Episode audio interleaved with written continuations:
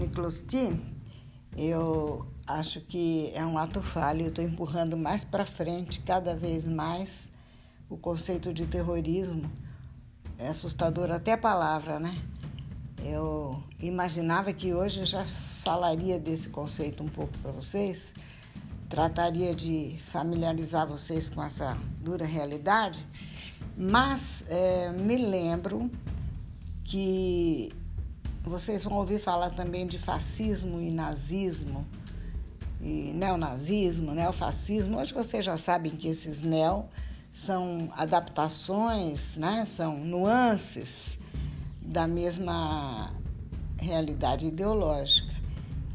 E então, assim, muito rapidamente, sem nos aprofundarmos mesmo, é, vocês vão ouvir falar e vão estudar em aulas de história, isso será estudado a exaustão, o conceito de fascismo e de nazismo, quando vocês estudarem história depois da Primeira Guerra Mundial, alguns movimentos localizados que se expandiram também e que com as suas uh, variações, né, devido a tempo e, e espaço, foram se aculturando em muitos países. muitos países, muitos povos, muitos grupos. Né? Ele uh, adquiriu características diversas conforme o lugar.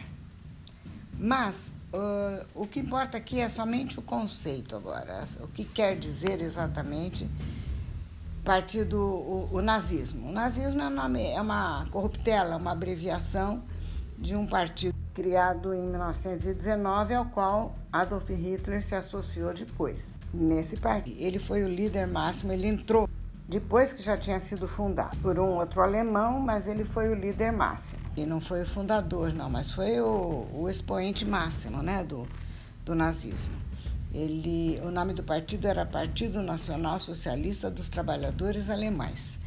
E era um partido de extrema direita, ultranacionalista, que privilegiava elites, que privilegiava a raça é, germânica, que, que perseguia é, muitos grupos minoritários e até grupos poderosos como dos judeus, a ponto de causar um extermínio que ficou conhecido como o Holocausto. Né? Isso é, é uma situação especificamente histórica e nós não vamos entrar nisso. Quero só que vocês saibam que quando ouvirem falar de nazismo ou neonazismo, está se referindo a esse tipo de, part... de, de, de é, esse tipo de hum, posição política, doutrinária, ideológica. Né? E é, semelhante, muito parecido, muito parecido na Itália, na mesma época, Benito Mussolini, que era o líder do Faccio, di, Faccio Italiani di Combattimento. Era um feixe italiano de combate, de, de luta. Por quê? Por, por quais condições? Por que é, valores, vamos dizer assim. Por uma afirmação nacional, por defesa de, de elites é, da, da classe mais alta da, da Itália, é, com um discurso bem nacionalista. Não havia nesses discursos, tanto do nazismo quanto do fascismo, nenhuma conotação marxista como é a da Rússia, por exemplo, na Revolução de dois anos antes. São outras é, são outras cores, é uma outra um outro desenho, é uma outra proposta de salvar um povo, de transformá-lo num povo forte, de fazer esse povo que já tinha sido muito é, já tinha ficado muito atrasado em corrida imperialista, em corrida expansionista, em afirmação nacional e poderio econômico e financeiro. Esses povos estavam atrasados com relação à França e à Inglaterra, e essas duas propostas são para uma afirmação nacionalista, nacional, mas sem recorrer a programas propriamente sociais. É, pelo contrário, é, é, lutando e, e, e fortalecendo o país no sentido de serem, sim, protagonistas, de serem é, industrializados, de terem poder de combate, de enfrentamento, enfim, de serem nações, se tornarem potências também é, equiparadas, né, equivalentes àquelas que já havia até então. Para ser bem, para ser bem correta, né, mais possível, cometer menos equívocos possível, possíveis, eu devo dizer que talvez eu não, não é, tenha sido muito oportuna e apropriado o termo povo quando eu disse que é, Hitler e Mussolini é, queriam que o povo alemão, que o povo italiano tivessem uma, um protagonismo maior na, na história daquele momento, né? no, no, início do século XX. Eu deveria ter sido mais, mais é, objetiva, tá? E mais correta mesmo na minha conceituação se eu tivesse dito a nação italiana e a nação alemã. E tem uma, uma diferença entre é, você querer projetar a nação num, num, cenário geopolítico, num cenário mundial, ou você querer é, melhorar as condições do povo propriamente dito. E eu vou explicar isso mais cuidadosamente para que vocês não façam é, nenhuma confusão.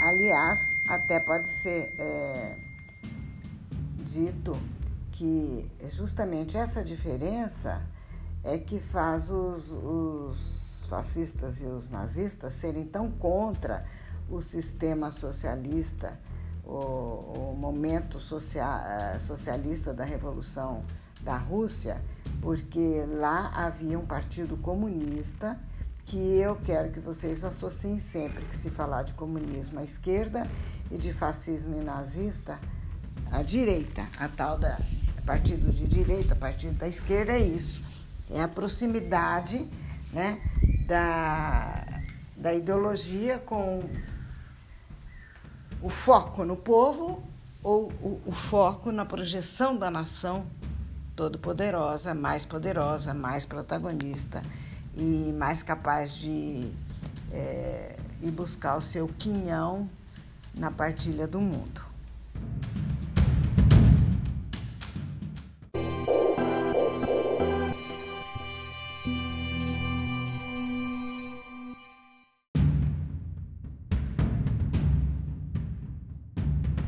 Eu gostaria de chamar a atenção de vocês, sem entrar muito no processo histórico, como eu estou preocupada mais com o conceito, mas eu gostaria de chamar a atenção de vocês para algumas coisas que são importantes. Lá na frente vocês vão precisar dessa contextualização.